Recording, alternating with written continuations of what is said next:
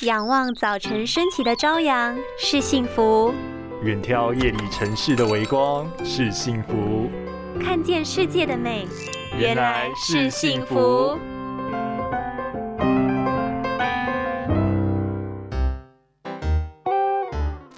你也是稀有的远视一族吗？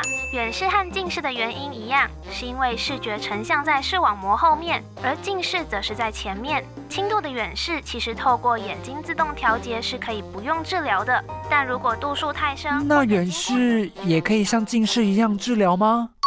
若是比较严重的话，可以透过佩戴眼镜来矫正哦。远视形成的原因大多是先天性的，婴儿刚出生时容易有轻度的远视，到六岁时视力便会恢复正常。如果父母并未及时发现，容易导致孩子养成不好的习惯，日后可能会出现斗鸡眼或是弱视的问题。随着年龄增长，造成老花眼的几率也会大大增加。若远视度数低于三百度以下，大多可以透过眼睛的自我调节能力，使眼睛看得清楚。但若是度数比较深的患者，过度用力会造成眼睛酸涩或是头痛等症状，就需要佩戴镜片来矫正，定期做视力检查，听从医师指示做治疗，是不会对生活造成影响的哟。